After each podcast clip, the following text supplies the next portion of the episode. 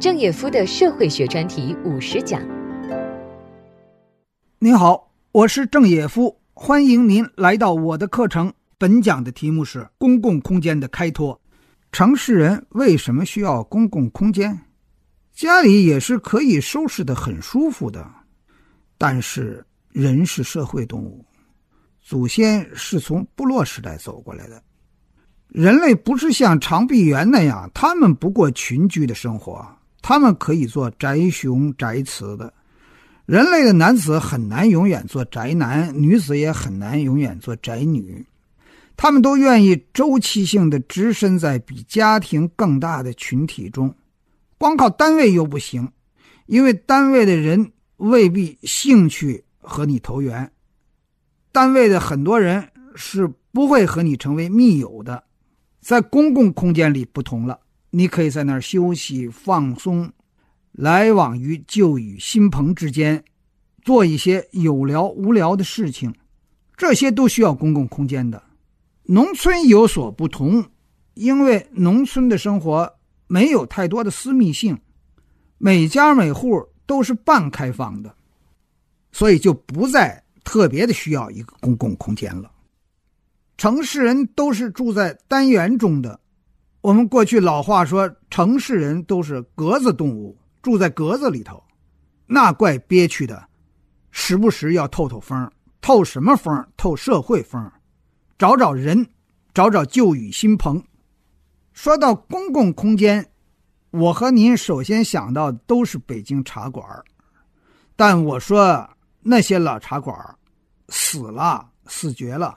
您说现在不是有些茶艺馆吗？我说那是完全变了味儿的东西。那茶艺馆是个高消费的地方，是商人们在那儿谈生意的地方，那不是百姓们群聊的场合。再说了，价格太便宜了，也和商家的动机连接不上。当然，茶馆死了的关键是泡茶馆的那代人不存在了。那种城市的生活习惯没有了，但不错，我们还看到成都原来中国茶馆最流行的就是北京和成都，北京的茶馆不存在了，成都的茶馆还挺好，挺多。原因是什么？原因是革命对旧习惯的冲击，它对中心的冲击和对边城的冲击的强度是不一样的。在那个边城里，茶馆还留着，留着就挺好，可以给人们，呃，留下一个很好的参照。能不能学点什么呢？能不能复制啊？先留下这个参照再说。北京的老茶馆死了，但好在渐渐的生出来了可以替代的新场所。我要说的第一个就是书店。因为网购和电子图书的冲击，那纯牌的书店是越来越萎缩。在这种压力之下，多数的书店慢慢的发生了一个转化，开始了多种经营。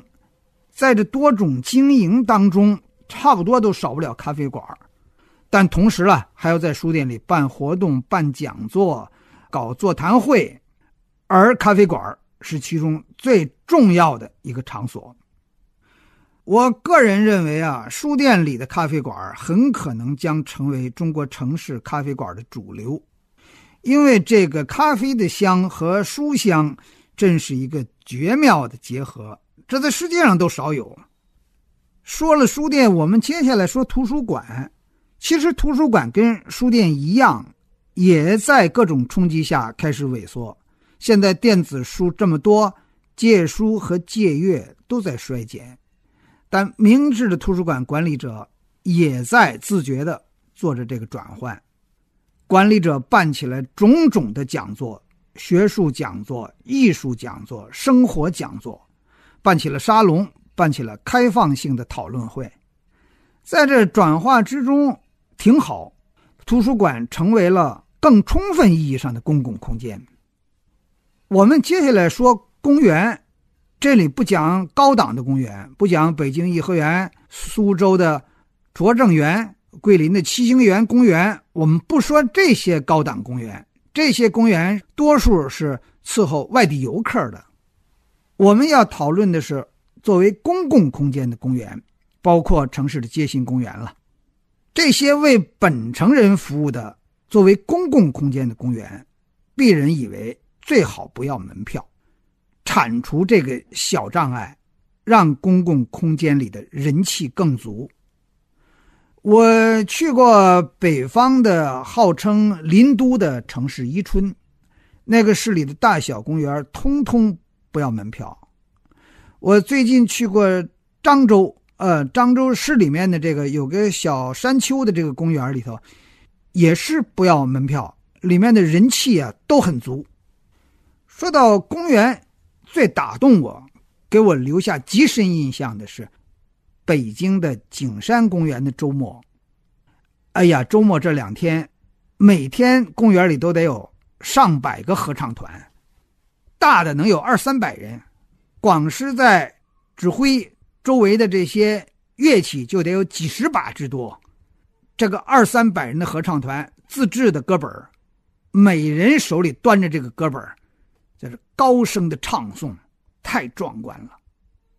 除了这样大型的合唱团以外，还有形形色色的小合唱团，很专门性的合唱团，有些只唱三十年代周璇等歌星的这些老歌。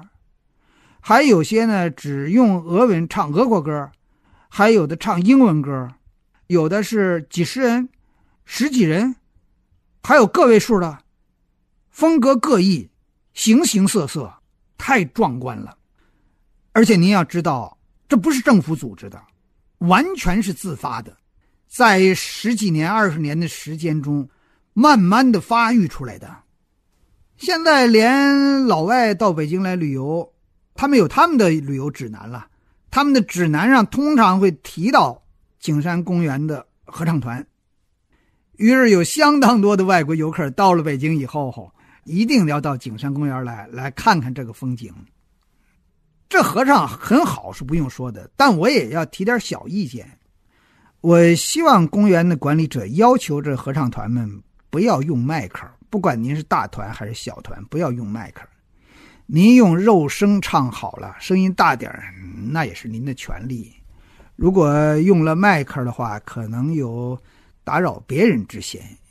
您在这利用这个公园搞这个活动很好，但是别人可能还要在这公园做别的活动，大家还是共存共荣，相安无事。再下面讲的这个公共空间是博物馆。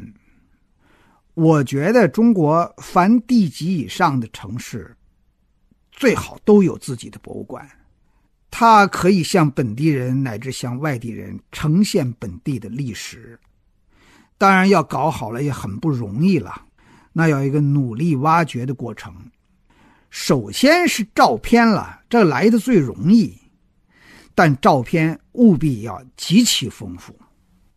这应该可以做到，花不了多少钱，主要是下力气、动心思。那当然，更重要的是文物，没有文物算什么博物馆？这文物啊，要从民间要广泛的去打捞了。还有一些本地出土的最好的文物，已经不在本地了，那已经调拨流失到了上级城市乃至国外的大博物馆当中了。要回来，大概是难乎其难的事情。但我们至少可以做个高仿嘛，那对进入博物馆的普通游客来说，视觉印象来说没什么大差异。所以您不要在乎它不是真品，把曾经从此地产生的文物至少要通通的做个高仿，来增加您博物馆的展品呢。同时呢，这些地级的博物馆最好还能以本省的周边的。地级博物馆做交流、做流动展，这样也能更吸引本城人。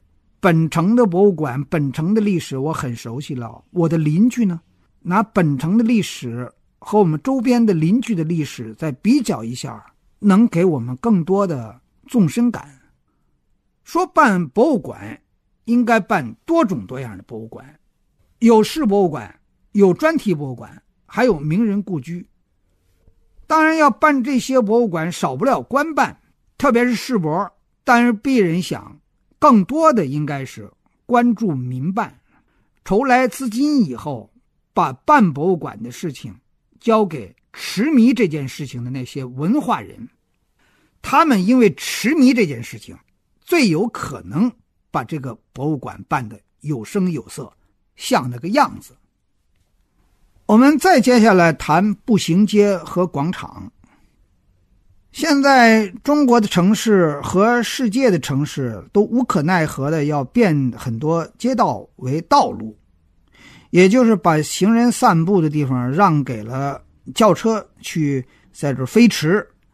那么，既然这个事情是一定程度上无可奈何的，我们就要在城市当中开辟更多的步行街。以和这个道路来折中来对峙，我觉得像直辖市、像省会，每个城市应该有七八条以上的步行街，不是一两条做个样板儿，呃，做个观摩，而是鉴于大多数街道已经成了道路了，已经和老城市的所具有的这功能不相匹配了，所以一定要开辟更多的步行街。就是地级市，我想也应该有两三条步行街，这是为了使本城人生活更舒适而修建的。街和道路是很不一样的，在街上是可以散步的，可以休息的，是很惬意的，孩子在这可以玩耍的，大家可以在这驻足的。接下来我们说广场，广场是个舶来品，但是在今天中国的城市建设中。广场越来越普及，必然希望建设者们把广场修的大小适度，太大了空荡荡，聚不来人气。广场的大小是一个很关键的考量，当然更关键的是要为广场中注入活动，这个确实要动点脑子的。比如说呢，在广场中搞一点儿童少年的滑板比赛。呃有条件、有机会的，搞一点雕塑展览；还有一个，也可以学学国外，搞个跳蚤市场，定期的，每个月当中的某天，可以是免税的，来激励跳蚤市场的繁荣。因为这说到根本不是个生意，是个游戏，是个本城人的聚会和游戏。除了这个步行街和广场外，鄙人觉得。一切大型场馆的门口，原本就都有一个空间，一块空地，但不幸我们常常修起了铁栅栏。鄙人觉得最好把那个铁栅栏拆除。到场馆看展览、看其他活动的人本来就很多，门口那个空地会慢慢的、不知不觉的成为一个公共空间，大家会在那里坐下休息。和生人熟人聊聊天慢慢的还会搞起其他的自发性的活动，很有意思。呃，我想起曾经非常打动我的一个很特异的公共空间。那一年中国足球刚刚开始搞职业化的时候，大连体委主任廖增胜请我到大连帮他出主意，安请我参观一些地方。当时大连足球队那个训练场地就在市中心，那个场地周围拉起了铁丝网，因为球有的踢得很高嘛。有时候每天都有很多大连的市民是球迷了。上班的时候提前一点，下班的时候走到这儿，又是把自行车支起来，在这儿开始群聊，都是球迷啊，聊这本球经，谈那个场子里面那个踢球的张三李四如数家珍啊，谈论他们的种种轶事。谈论大连足球的辉煌历史，海阔天空啊！谈论国际球星，无所不有。当然，现在随着大连市的建设，大连足球队的球场已经转移了。我想，大连的球迷应该很失落，没了公共空间了。我谈论这个，也不是想建议把那个大连足球队的训练场重新放在市里。我说这个的意思是举一反三。这个成功的案例很耐人寻味。总结一下今天所说的，公共空间是城市当中的一个交际的场所，没了它，这个城市会显得死气沉沉；有了它，城市就有了生气。本城人有了这些公共空间，在这待着高兴，面对外来者，本城人有面子，因为这个空间显示了本城人的生活，显示了本城人在这里生机勃勃的活着。谢谢。下一讲的题目是垃圾与人类文明。